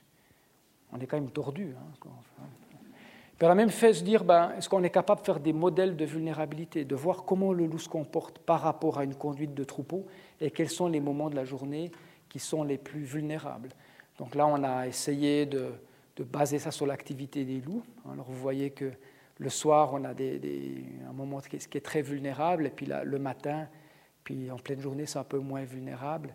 Et puis en fin de journée, c'est plus vulnérable. Mais c'est des moments où les troupeaux sont seuls, se séparent en petits lots, et c'est là qu'on devrait avoir peut-être plus de chiens, la présence d'un berger. Donc en modifiant la manière de conduire le troupeau, on peut aussi diminuer les dommages. Mais il faut tenir compte aussi des activités humaines, de ce que, le travail en surplus pour le berger, etc. Et puis il y a des trucs beaucoup plus complexes, qui est la gestion des conflits, mais ça, je on ne peut pas en parler ici, mais il y a aussi des, manières de gérer les conflits. Et puis voilà, il existe plusieurs technologies, bien sûr, il ne faut pas que ça fasse peur à l'humain. Et en conclusion, je dirais, ce qui est important, c'est pour moi, c'est de sortir des extrêmes. C'est pas d'être, de dire on est pour ou contre, mais c'est dire le loup est là. Essayons de choisir une troisième voie. Essayons de travailler tous ensemble, parce que l'éleveur et le berger font un métier qui fait partie de notre culture, qui est très profond. Ils entretiennent des paysages, ils entretiennent aussi la biodiversité c'est quand même l'alimentation, des alimentations les plus saines pour ceux qui sont carnivores. Un agneau qui est né, à la bergerie, qui monte en montagne et qui revient, c'est une, alimentation traditionnelle. Puis là, on a le retour du loup, ben, qui est aussi un ambassadeur pour toutes les espèces qui sont en train de disparaître. Hein. En Suisse, on a, je sais plus, 50-60% des, des, oiseaux qui sont sur les listes rouges, les insectes, les lépidoptères, les orthoptères, etc. Donc si on est capable de concilier les deux, qui sont quand même des débats émotionnels aujourd'hui. Si on est capable d'amener ces deux mondes à se rencontrer, à travailler ensemble, puis à trouver des solutions, puis à accepter l'autre, je pense qu'on pourra protéger euh, les autres espèces. Et pour moi, c'est un immense euh, un message d'espoir. Voilà, merci beaucoup.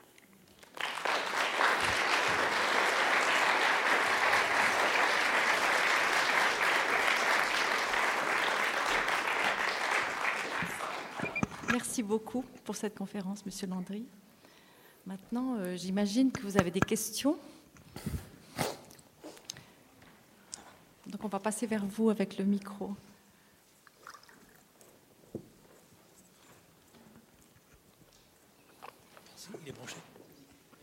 Oui, bonjour à tous. Je me permets de vous poser une question toute simple. Vous ne vous avez pas du tout parlé des ânes et éventuellement des lamas, parce qu'on en a pas mal parlé, et assez souvent, qu'ils étaient également bons protecteurs. Et vous nous avez fait allusion à la race des reins. Euh, je les vois assez batailler ferme contre les loups, surtout en Valais. Alors, En ce qui concerne les ânes, j'ai été le premier à introduire des ânes en Suisse. Et ça me paraissait intéressant parce que je dois vous avouer que dans, des images pastorales françaises, j'avais vu un âne au milieu du troupeau. Donc je me suis dit, ben, en fait, comme il y a des ânes au milieu du troupeau, c'était pour protéger les troupeaux. Puis un jour, j'ai rencontré des Français qui me disent, c'est vachement intéressant ce que tu fais en Suisse parce que tu mets des ânes dans les troupeaux, on aimerait aussi en mettre. Mais je dis, mais j'ai pris piqué l'idée de chez vous. Ah ben, il dit, non, non, c'est pour transporter du matériel, nous, c'est rien d'autre. Bon, et en fin de compte, les essais nous montrent clairement que, que l'âne peut fonctionner sur des petits troupeaux face à des petits prédateurs comme le blaireau, les chiens ou, les renards. Sur des grands, grands prédateurs comme le, loup, c'est plus difficile parce que les loups peuvent tuer des ânes. Et puis l'âne a un désavantage, c'est qu'il n'a pas le pied alpin. C'est quand vous êtes en montagne, ben, ça arrive que des ânes des roches et qui meurent parce qu'ils n'arrivent pas à suivre les troupeaux. En plus, l'âne est territorial. Ça veut dire qu'il va défendre une zone autour de lui, mais si le troupeau se trouve à 200 mètres, se faire attaquer par un loup, il n'intervient pas. on a eu un exemple euh, en dessus de l'Ide, en Valais, sur l'alpage des Milles, où un, éleveur me, racontait, bah, tous les soirs, en fait, le troupeau passait devant la cabane, puis un berger, je crois que c'était un berger allemand, qui harcelait toujours le troupeau, jusqu'au jour où il s'est trouvé face à l'âne. Et ce jour-là, le chien, bah, il s'est ramassé une, grosse tornule, il a dû euthanasier. Mais pendant des, jours et des jours ou des semaines et des semaines, comme l'âne était à un autre bout, il n'est jamais intervenu. Contrairement au chien qui, lui, est, toujours présent, est toujours à proximité, pas forcément pour l'âne. Et puis on a aussi réalisé que parfois les ânes, ben, si vous en mettez deux, ils se tiennent ensemble et puis les brebis ne s'intéressent plus. J'ai donné une conférence mardi en Gruyère, puis j'ai rencontré un éleveur chez qui j'ai placé en fait un âne, peut-être en, en 2000, 2001, avec des chèvres. C'était une ânesse, et il est enchanté. Il dit Ça fonctionne bien, j'ai plus jamais eu d'attaque, plus de problème avec le lynx. il est enchanté. Mais il dit Voilà, il y a plusieurs soucis. Donc, d'une manière générale, si on place des ânes, il faut, que les gens sachent qu'il faut plutôt des petits troupeaux en parc, mais éviter les estives. Et, il faut tester les ânes, parce qu'il y a des ânes qu'on a testés qui partent avec le troupeau, et il y en a d'autres qui sont des tueurs. Ça dépend vraiment des ânes. Et le lama, c'est un peu le même. Et ce qui serait intéressant, ce serait de combiner en fait âne et chien, par exemple. Ou lama. Lama a un avantage, c'est qu'il voit loin en hauteur, c'est aussi des, systèmes d'alarme. Et chien, lama, je ne sais pas, mais chien et âne peuvent communiquer. Donc c'est sympa d'avoir les deux. Mais les ânes tout seuls, aujourd'hui, je, n'y crois plus. Hein. Mais j'y ai cru très longtemps. Merci. Je vous en une deuxième rapidement. Euh, tout ce que vous voulez. Hein, non, non, mais écoutez, les images que vous nous montrez sont absolument extraordinaires, prises par une caméra thermique. Mais j'ai constaté une chose étonnante. Je pense que ça a, ça a frappé beaucoup de monde. Les chiens qui sont blancs de, disons, de neige, c'est le cas de dire, apparaissent gris sur l'image, et les loups qui sont plutôt gris apparaissent blancs. Oui, il y, a une raison pour ça. est, oui, justement, ça m'intéresserait de savoir. La caméra thermique ne capte pas la couleur, mais capte la chaleur qui est dégagée par le corps. Ah, c'est des infrarouges. Donc le chien qui est tout blanc, en fait, les montagnes des Pyrénées, ont des longs poils sur le dos, ce qui isole le chien, en fait. Donc il dégage moins de chaleur. Le loup, lui, l'été, il a des poils tout courts, donc il dégage beaucoup de chaleur. Et votre question me permet d'introduire autre chose pour montrer la complexité. Quand un loup court puis il fuit, il dégage beaucoup de chaleur. D'accord? Quand il doit refroidir son corps, parce que vous savez que les, les chiens et les loups doivent halter de l'air pour oxygéner les muscles mais refroidir le corps, il a besoin de moins de quantité d'oxygène qu'un chien qui est déjà isolé par euh, des poils qui sont longs. Et probablement dans les courses-poursuites, d'avoir des trop longs poils, comme le montagne des Pyrénées, ça pourrait être un désavantage. Je vous en prie. Encore une question? Là devant.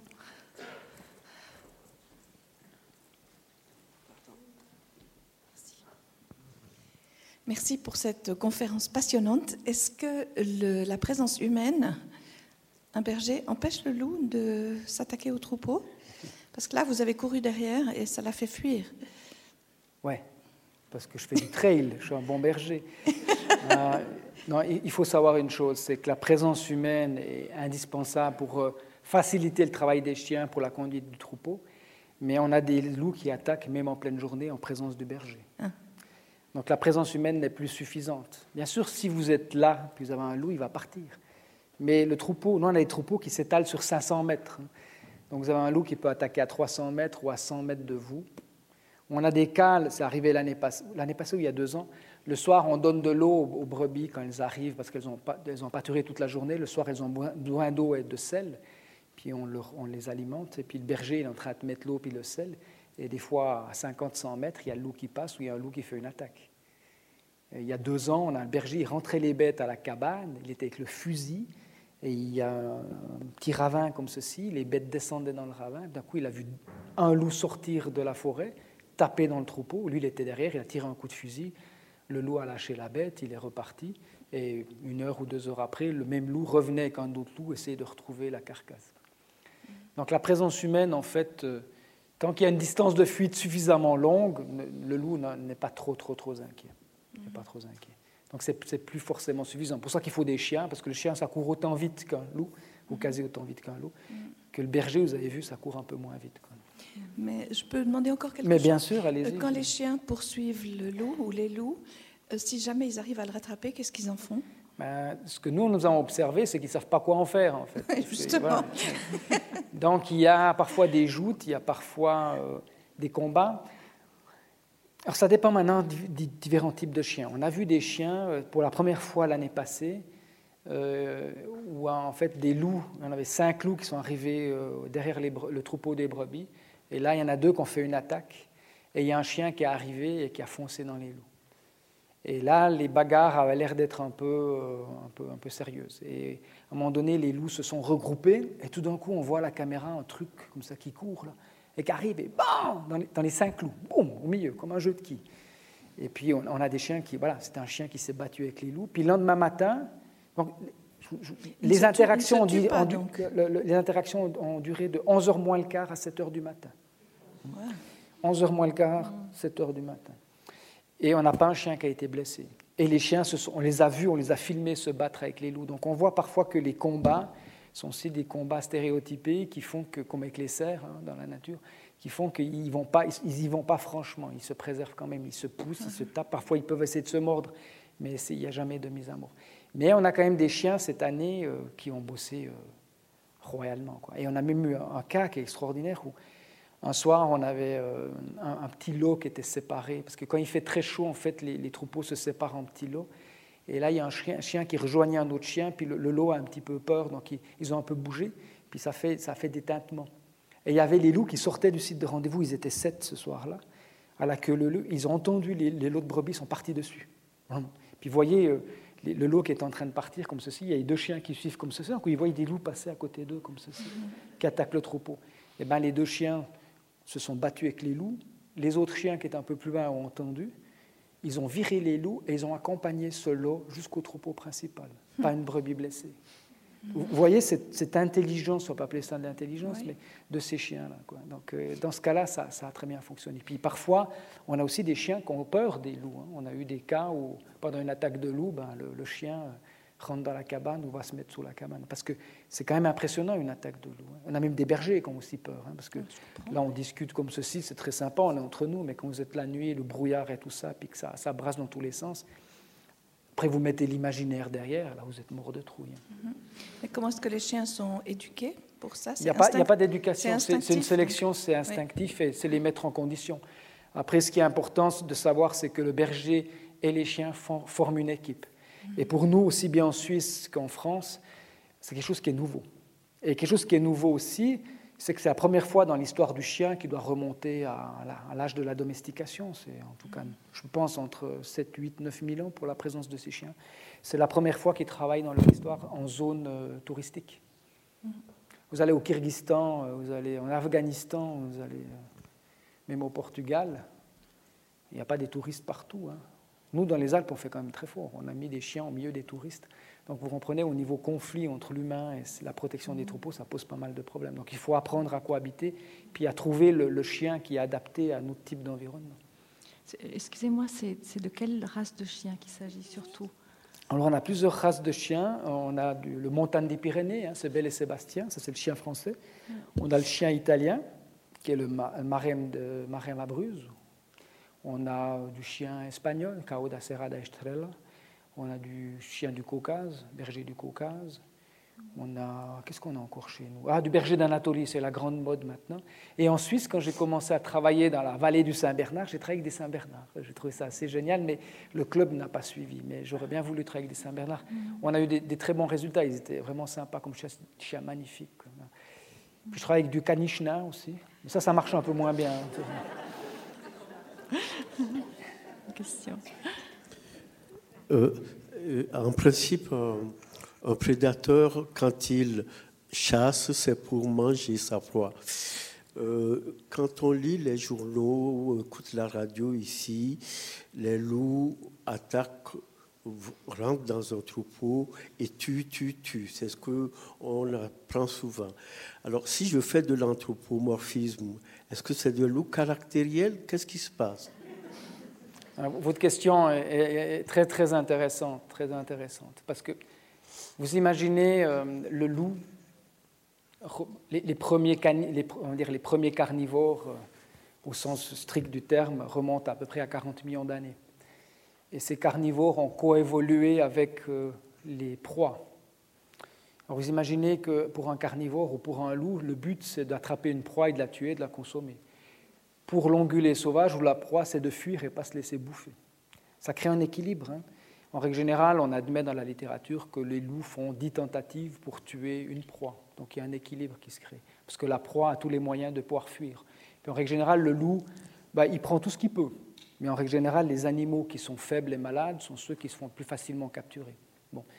Maintenant, vous imaginez que dans cette histoire du loup, à un moment donné, au néolithique, on a créé l'élevage. C'est-à-dire qu'on a extirpé de cet équilibre des animaux qui vivaient en montagne qui avaient cette capacité de fuir à des prédateurs, et on en a fait des animaux domestiques qui sont vulnérables. Et quand le loup arrive dans ce système-là, cet équilibre pendant des milliers d'années s'est rompu. Alors, en nature, ce qui se passe, c'est quand le loup court après une proie, en règle générale, il n'y en a pas 15 000 qui traînent autour. Le loup sélectionne un individu, il court après, et puis autour, ça ne bouge plus. Quand vous êtes dans un troupeau domestique, qu'est-ce qui se passe? Ben, Les bêtes euh, se regroupent, comme vous l'avez vu, ça court dans tous les sens. Puis le loup qui se trouve là au milieu, ben, il tue une première brebis, et on pense qu'il reste enclenché en fait sur le système tué, parce qu'il y en a une deuxième, il y en a une troisième. Il y a le mouvement, mais il y a aussi le stimulus. Il y a toujours de la proie là. Vous voyez qu'on a des facteurs qui changent en fait cet équilibre-là. Et avec ce changement-là, ben, les brebis viennent très vulnérables et le loup n'est pas adapté à ce système-là. Et c'est pour ça qu'on a des cas de surplus killing. J'ai été clair? Oui, d'accord. Voilà. Alors, ces, cas de surplus killing, on les connaît aussi euh, dans la nature. Il suffit que vous changiez, dans cet équilibre, vous changez un facteur. La, hauteur de la neige, par exemple. Dès, 70 cm de neige, à peu près, les cerfs ou les chevreuils, surtout, ont la peine à se déplacer. Qu'est-ce qu'on a vu en Pologne? On a vu des loups, ils tuent un cerf le premier jour, ils commencent à le consommer. Le lendemain, ils se baladent un petit peu. Ah, un autre cerf qui est pris dans la neige, ben, ils le tuent aussi. Et ils vont peut-être en consommer ou pas du tout. Parce que là, on a un déséquilibre entre prédateur-proie. Moi, le, loup, tant qu'il peut tuer, il tue. Hein. Mais c'est vrai que dans la nature, quand vous avez tué une proie, vous êtes content et vous la bouffez, parce que vous ne savez pas quand vous mangez le lendemain. Dans un système pastoral, malheureusement, ben, on a une espèce qui est très vulnérable, que ce soit la chèvre ou la brebis. Et en fait, comme ils se regroupent, ben, on a des cas de surplus Et on a eu l'hiver passé une meute de loups qui avait tué 50 wapitis, hein, le cerf américain, pris dans la neige aussi. Il y a une meute qui est arrivée, et puis voilà, ça a été un carnage, parce qu'on a rompu cet équilibre-là. Et on trouve ça avec différentes espèces. Hein. On a le léopard qui peut parfois tuer euh, deux ou trois euh, gnous. Euh, un lui suffirait amplement, ou le renard dans les poulaillers. Donc ce qu'il faut retenir, c'est la présence du stimulus plus le mouvement. Et on a des patrons moteurs, c'est des comportements qui sont hérités génétiquement. Puis on pense, on pense, hein, c'est une hypothèse que j'aimais, mais de passer du patron moteur qui est tué au prochain qui est disséqué et consommé, il faudrait qu'il y ait une absence de stimulus et une absence de, mouvement. Et bien sûr, dans le mouton, ben, ce n'est pas du tout ce qui se passe. Donc le loup peut tuer beaucoup plus qu'il peut consommer. Donc tuer pas le problème. Hmm?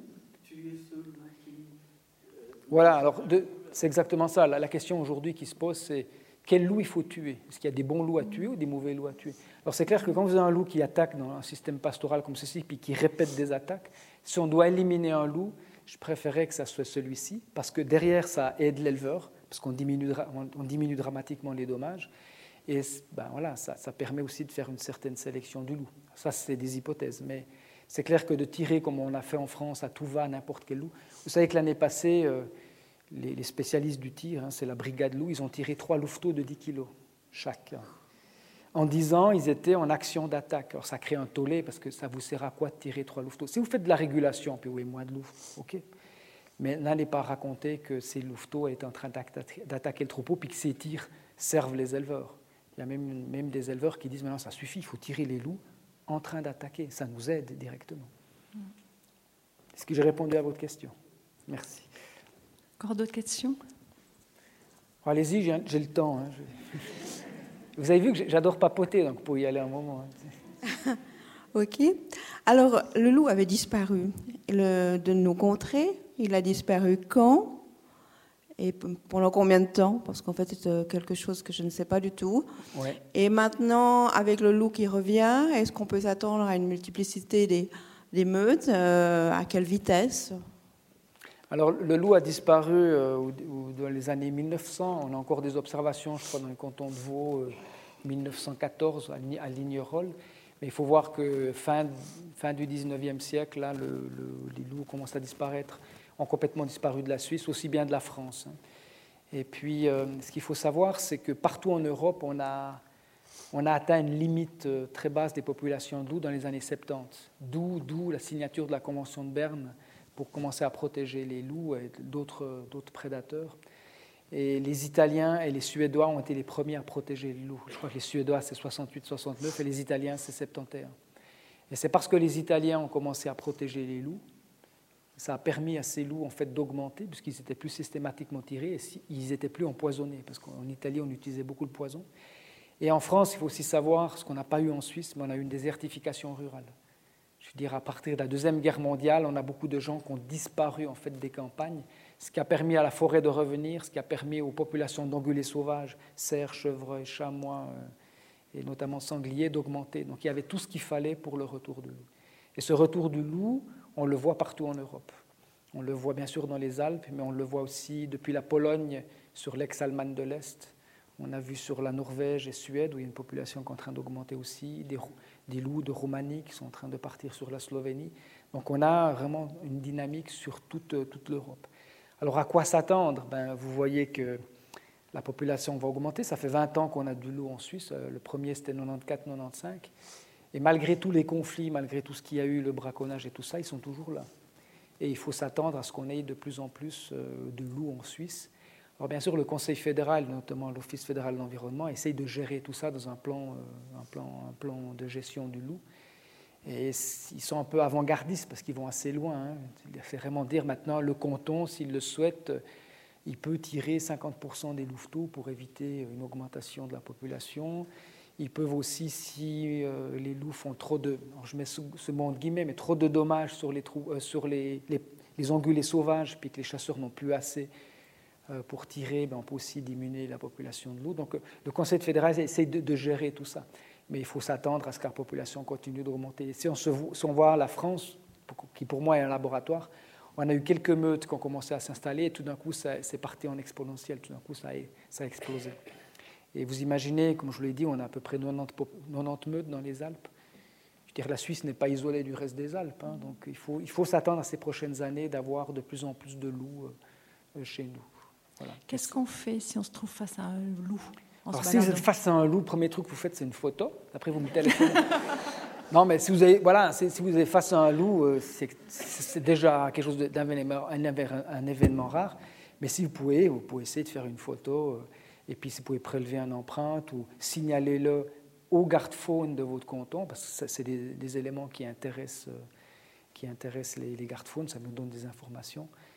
Maintenant, si vous avez le loup qui vous montre les dents comme ceci, hein, parce que c'est déjà arrivé avec des bergers, hein, donc il tue un agneau, puis il dit oh, moi je veux mon agneau, puis le loup il dit non, c'est mon agneau. Alors s'il vous montre une gueule comme ceci, c'est simplement un signal pour vous dire euh, ne t'approche pas. Donc vous reculez. Donc si, vous êtes champignonneur puis qu'il y a des chanterelles, puis Louis veut aussi les chanterelles, vous laissez les chanterelles au loup, on est d'accord. Voilà. Donc sincèrement, dans le bouquin que j'ai écrit, j'essaie de relever un peu les attaques de loup sur l'homme, parce que dans notre imaginaire, c'est quelque chose qui, nous intrigue, qui nous fait peur. Hein. Et depuis la, de la Deuxième Guerre mondiale jusqu'à aujourd'hui, c'est des événements qui sont très très rares. J'ai même repris les événements Wikipédia euh, qui ne sont pas documentés scientifiquement pour essayer d'élargir un peu ma base de données. C'est des événements qui sont très rares. Mais ça ne veut pas dire que ça ne va jamais arriver, attention. Hein tout animal sauvage peut un jour rentrer en interaction avec l'humain. Alors, moi, je suis beaucoup en France parce que mon fils, euh, la mère de mon fils est français, et il a 10 ans. Et dans la région où je suis, la Haute-Savoie, on a eu depuis une dizaine d'années, je crois, trois morts d'hommes, un cheval tiré et quatre ânes. Alors je vous promets qu'à l'automne, mon fils, il ne va pas se balader en forêt. Il y a eu du loup dans le secteur. Moi, ça ne me pose aucun problème pour mon fils. Et vous voyez qu'il faut faire un peu, des fois, la part des choses. Hein, sur ce que nous, on accepte comme danger. Alors le loup, ça fait peur à tout le monde, ce n'est pas un vrai danger. Et puis, euh, il y a d'autres éléments. Euh, vous savez qu'en France, comme en Suisse, je pense, une des premières causes de mortalité aujourd'hui, c'est la pollution. C'est la malbouffe, la deuxième cause. Hein. Donc, euh, bon, si le loup, si vous avez un peu d'embonpoint, ça fera plus de bouffe pour le loup, c'est pas une mauvaise chose. Hein. Non, mais pour revenir, c'est pouvoir collecter un, élément, faire une photo, nous, ça nous permet de voir si c'est vraiment du loup. Euh, si vous trouvez un poil, collectez le poil avec le bulbe, ne mettez pas trop vos doigts dessus envoyer ça au garde-faune et puis signaler le, cas, ça, ça peut être pas mal. Puis vous allez voir, c'est une superbe expérience. Hein. Ça vous prend les tripes hein, quand vous voyez du loup. Encore une question peut-être. Ça va, j'ai le temps. Moi, j'aime bien les questions. c'est sympa d'échanger. Hein, Quels sont les animaux sauvages que chasse le loup? Par exemple, est-ce qu'il chasse le sanglier? Alors ça dépend dans quelle contrée du monde. En Italie, il chasse pas mal de sangliers. En France, un petit peu moins.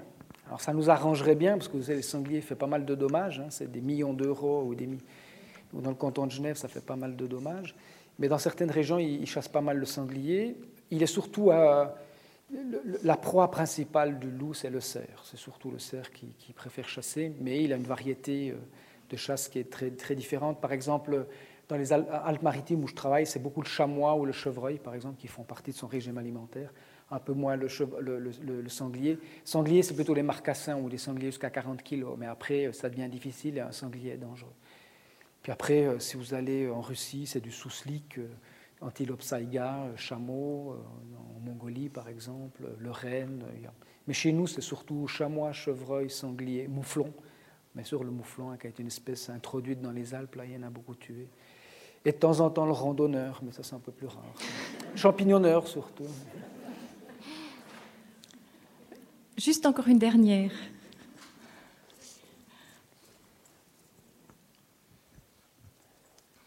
Merci. Merci. On voit des images magnifiques où on voit le loup qui est à l'orée, disons, d'un troupeau. C'est celui que vous avez poursuivi, vous avez fait filer plutôt. Mais ce qui est d'extraordinaire, c'est que ça n'engendre pas de panique du tout dans le troupeau tant qu'il reste tranquille. Alors, est-ce que les brebis n'ont rien compris ou est-il confondu avec les chiens qui sont les protecteurs? Que se passe-t-il? Tout ceci m'étonne. Oui, c'est une excellente question. C'est le nombre Non, je dois vous avouer qu'on n'a pas encore tout compris. Euh, on a eu des cas un peu plus dramatiques où euh, un loup ou plusieurs loups attaquent une brebis et la brebis, au lieu de fuir, attend le loup. Et on se posait la question si on n'a pas sélectionné en fait des animaux qui attendent l'ordre du chien de conduite et que les brebis font pas la différence avec les loups. Ça, c'est le premier élément. Deuxième élément qui est intéressant dans votre question, c'est que les troupeaux n'ont pas autant peur du loup qu'on le pensait. Et on a des attaques de loups qui sont moins perturbantes pour les brebis que le travail du berger avec ses chiens. Et ça, dans les formations, c'est ce que je montre. Hein. Je montre trois loups qui sont en train, en pleine nuit, qui attaquent le troupeau. Ça met le, barouf dans le troupeau. Après, je leur dis, ben, ça c'est le berger qui est en train de travailler. Alors, ce n'est pas toujours comme ça. Il y a des brebis qui vous faites paniquer. Hein. Pendant une semaine, vous ne touchez plus vos bêtes ou avec les bovins. Ça peut être vraiment la panique totale. Mais dans le sud, les troupeaux qu'on observe, on a des attaques. Je ne mens pas. Après une attaque, cinq minutes après, les brebis sont couchées. Elles ruminent, comme si rien s'était passé. Il y a une certaine logique, parce que quand vous êtes sur les grands troupeaux, qu'est-ce qui se passe? Le loup attaque d'un côté, c'est la nuit. Les brebis, elles ne voient pas trop ce qui se passe. Elles voient qu'il y a un mouvement, comme ça peut arriver. Puis les autres, elles voient que ça bouge. Puis elles bougent. Mais elles ne voient pas ce qui se passe. Puis quand il court après, quelle est la différence entre un chien de conduite qui court après une brebis? Puis quand vous êtes, c'est comme le, on appelle le flocking, c'est comme dans un, euh, comme dans un banc de sardines avec les tombes, ben, ça attaque, mais la sardine elle-même, ne sait pas trop ce qui se passe. Donc on voit que les brebis ont tendance à se regrouper, mais que ça n'a pas l'air plus les stresser que ça. Ça stresserait peut-être plus les petits troupeaux, puis même, on a des attaques sur des petits troupeaux, on se dit, euh, ça bouge pas beaucoup. Et on a parfois des attaques où le loup tue une brebis ou consomme une brebis à côté du troupeau, puis le troupeau, il reste là. On a des images qu'on a fait avec la BBC euh, euh, extraordinaire où on a un loup qui s'approche du troupeau, il y a une bête qui est morte, il la tire, puis il la consomme à, côté du troupeau, puis les brebis regardent le loup, puis elles continuent de brouter. Vous voyez, entre l'imaginaire et la réalité, hein, et ça c'est détonnant comme information, parce que tout le monde est surpris, les éleveurs les premiers. Hein. Parfois l'éleveur me dit, ouais, en fait ce que tu montres là, c'est ce qu'on observe quand même sur le terrain. Hein. parce que de temps en temps on a des attaques, ça bouge pas. Donc voilà, c'est bien de, mm. pouvoir confronter nos données. Mais vous voyez, là, on va encore découvrir plein de choses et on va euh, essayer de faire une chaîne YouTube pour euh, diffuser un peu ces films, pour un peu expliquer aux gens ce qui se passe, parce qu'on est en train de faire plein de nouvelles découvertes. Mm. Et ça, c'est génial. Merci. Alors, on, se réjouit de, vous écouter une autre fois ouais, je peux pour la suite. oui, faites. Euh, vous avez compris, j'ai une fondation, donc si vous êtes intéressé à nous aider, vous êtes les bienvenus. Vous, tapez Fondation Jean-Marc Landry. Voilà, si vous voulez nous aider, c'est vraiment avec plaisir qu'on vous accueille sur cette troisième voie. Et puis, si vous voulez revoir des images, comme vous avez vu là, bah, vous tapez simplement IPRA, IPRA, trait d'union Landry. Ça va vous amener sur notre site et vous gardez sous l'onglet Médias et vous allez voir plein, plein d'images comme ça. Si jamais vous voulez revoir certaines images ou des nouvelles images, vous pourrez aller sur notre site. Euh, et je vous souhaite une bonne balade. Merci de votre attention. Merci beaucoup.